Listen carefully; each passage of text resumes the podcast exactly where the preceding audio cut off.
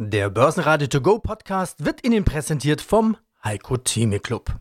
Werden Sie Mitglied im Heiko Theme Club. heiko-theme.de Der Börsenpodcast. Börsenradio Network AG. Das Börsenradio. Marktbericht.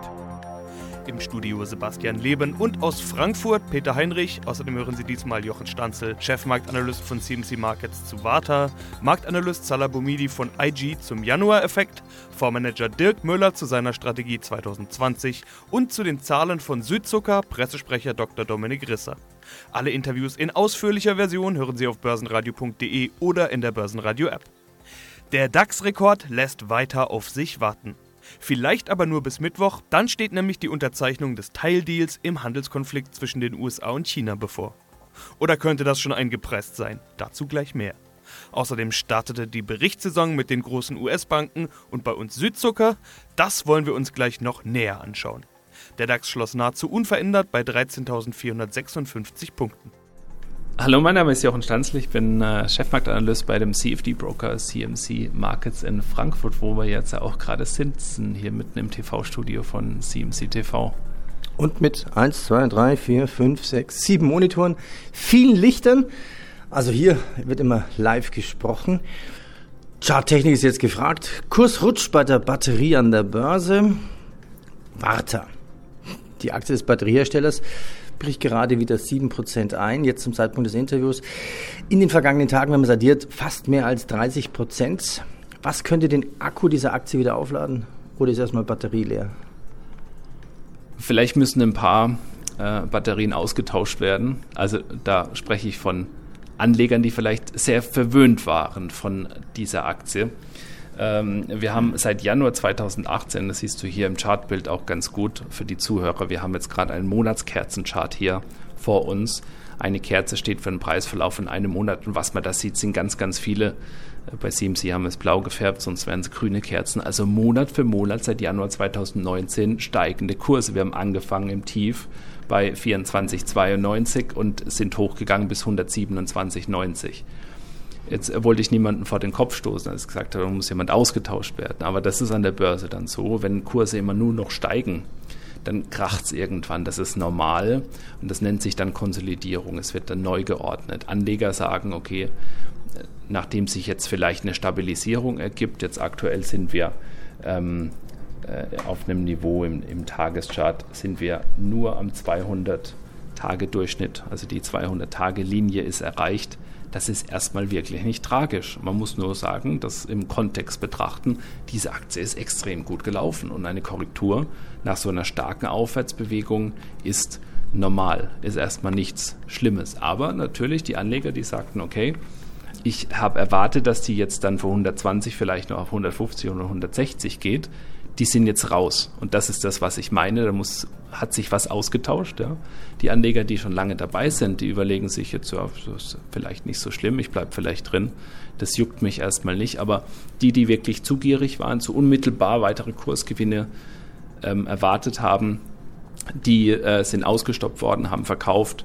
Und jetzt muss man abwarten auf eine Bodenbildung, ob die passiert im Bereich von dieser 77,89 oder 79,80, wo jetzt die 200-Tage-Linie liegt.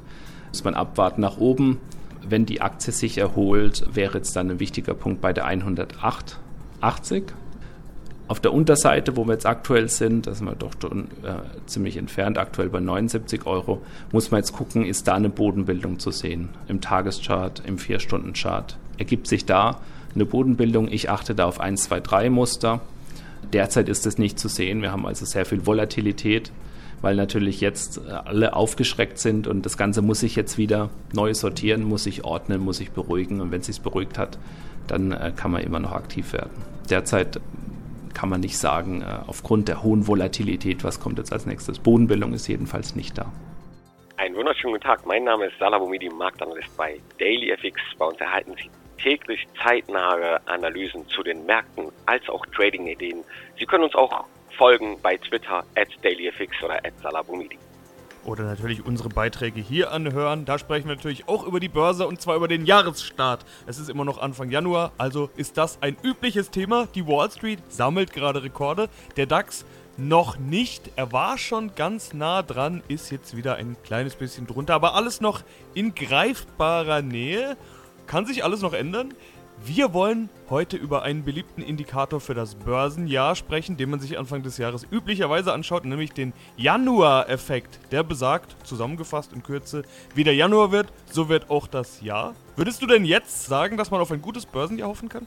Ja, Sebastian, grundsätzlich alle Jahre wieder kommt der Januar-Effekt. Vom Januar-Effekt per se, jetzt nur im amerikanischen Raum, würde ich erstmal ja sagen, aber grundsätzlich muss man natürlich immer vorsichtig sein. Das sind saisonale Muster, die nehme ich als Trader, als Analyst gerne mit in meine Analyse mit ein, um da auch meine Entscheidungen mit drauf zu bauen. Letztendlich können wir statistisch gesehen natürlich nicht nur auf Basis saisonaler Muster hier dann äh, Trading-Entscheidungen treffen. Aber wenn wir das große und ganze Bild sehen, Wahljahr in den USA, der Januar-Effekt, können wir gleich auch nochmal kurz drauf eingehen, klappt aktuell in den USA in Deutschland eher nicht im DAX, ja, aktuell. Aber grundsätzlich die Stimmung an den Märkten Geldpolitisch sind wir auch weiterhin in einer expansiven Geldpolitik.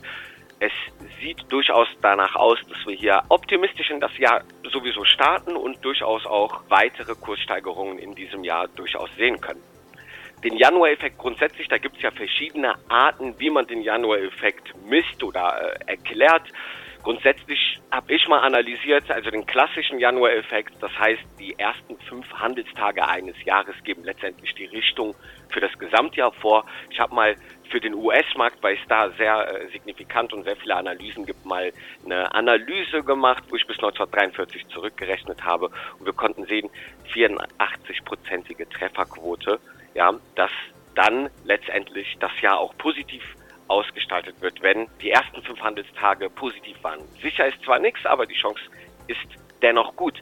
Was man durchaus aktuell aber sehr interessant beobachten kann, ist, wenn wir uns die ersten fünf Handelstage im Dow Jones angucken, sehen wir, der Dow Jones hat einen höheren Schlusskurs am fünften Tag, ja, als am ersten Handelstag. Im S&P 500 genauso.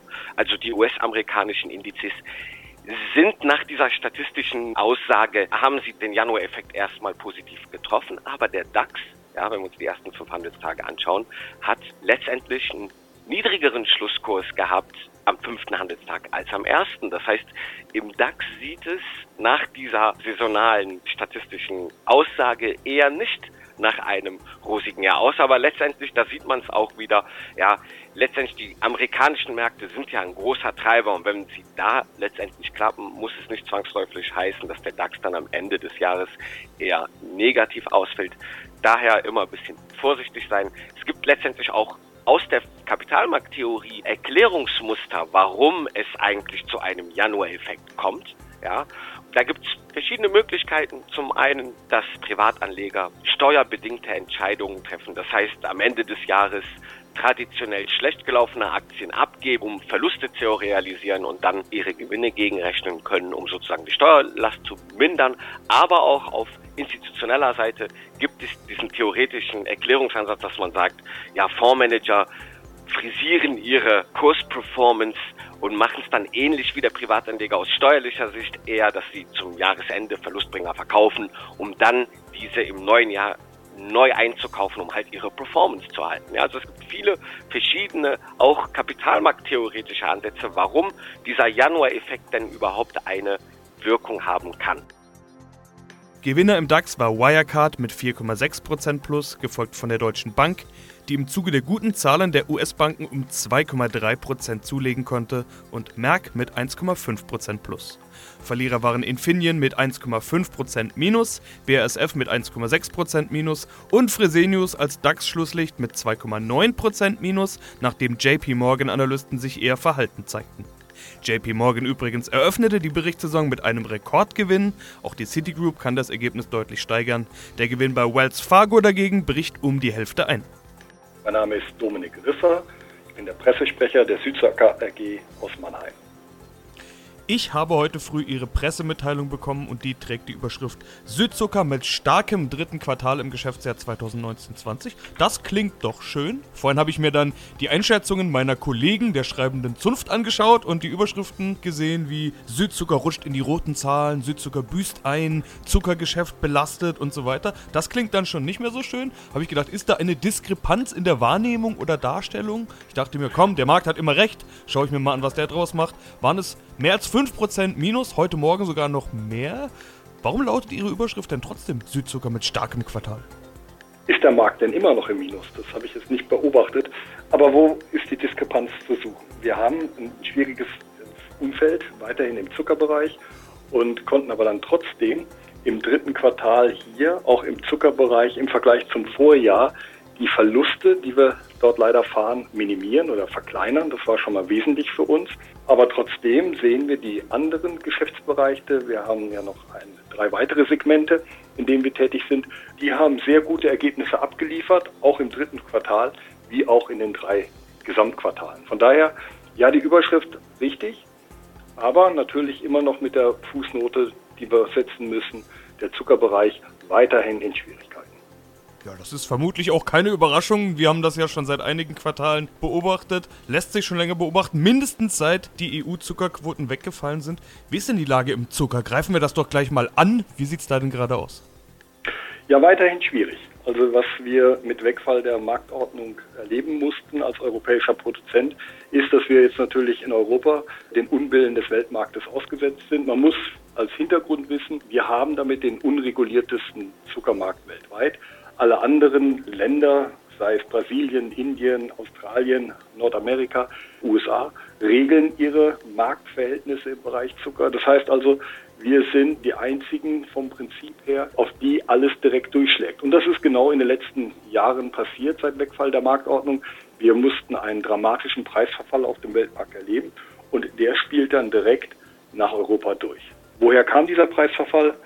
Dieser Preisverfall kam dadurch, dass große Produzenten, wie hier vor allen Dingen Indien, äh, große Mengen an den Weltmarkt gegeben haben und die dann auch noch mit Exportsubventionen gestützt haben, sodass der Weltmarktpreis in den letzten Monaten, Jahren enorm unter Druck war.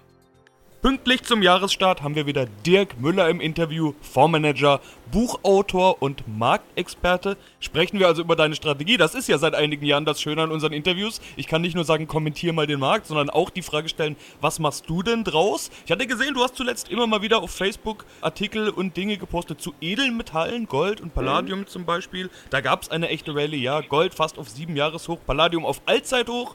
Kein Wunder. Gold beispielsweise ja auch immer als Krisenwährung bezeichnet wenn es irgendwo scheppert, dann geht der Goldpreis hoch. Habe ich auch viel in meinen Interviews in den vergangenen Tagen drüber gesprochen.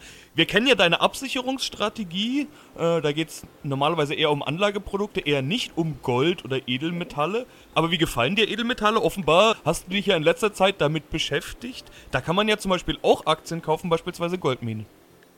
Ja, also Edelmetalle gehören für mich und das seit vielen, vielen Jahren grundsätzlich dazu. Das hat für mich gar nicht mal eine, eine Asset-Klasse oder eine Anlageklasse, um damit Geld zu verdienen, sondern es ist für mich im Wesentlichen ein Safe Haven, etwas, was du hast, was äh, niemals an Wert verloren hat in den letzten Jahrtausenden und äh, hoffentlich die nächsten paar Jahrzehnte, die wir auf Gottes Boden wandeln, auch noch durchhalten. Deshalb gehört für mich Gold, Edelmetalle, physischer Form in jeden Haushalt dazu. Da bin ich ein Riesenfan von und das halte ich so. Und wenn man sich die Notenbanken der großen namhaften Notenbanken, die haben tonnenweise Gold in ihren Kellern liegen. Warum ist das alles so altmodischer Blödsinn ist? Also das muss mir mal einer erklären, wie das zusammengeht. Die wissen, warum sie es haben, warum sie auch immer weiter aufbauen. Die Chinesen, die Russen, alle bauen massiv Goldbestände auf und die wissen warum. Also wenn wir Turbulenzen am Währungsmarkt bekommen, bei unserem hohen Verschuldungssystem, das wir weltweit haben, dann wird Gold ein ganz wesentlicher Player sein. Und deshalb, wie gesagt, Edelmetalle gehören für mich dazu als gut Schlaferle. Du musst damit gar nicht reich werden. Das heißt immer, die Diskussion geht immer darum, wo denn gerade der Wert vom Gold liegt. Der Wert vom Gold, St. Meyer hat es neulich so schön gesagt, der ist eigentlich in seinen Werten begründet, eben in der begrenzten Verfügbarkeit, in den Werten, die das Metall hat, Weichheit und äh, Seltenheit und so weiter. Der Preis, der dann jeweils da draufsteht, ist ein anderes Thema, aber äh, eine Unze ist eine Unze und ist für mich die Urwährung. Und äh, die anderen Währungen laufen eher in Relation zu dieser Urwährung. gerade Euro und Dollar zum Gold steht, ist wieder ein anderes Thema. Börsenradio Network AG Marktbericht Der Börsenradio To Go Podcast wurde Ihnen präsentiert vom Heiko Theme Club. Werden Sie Mitglied im Heiko Theme Club. heiko-theme.de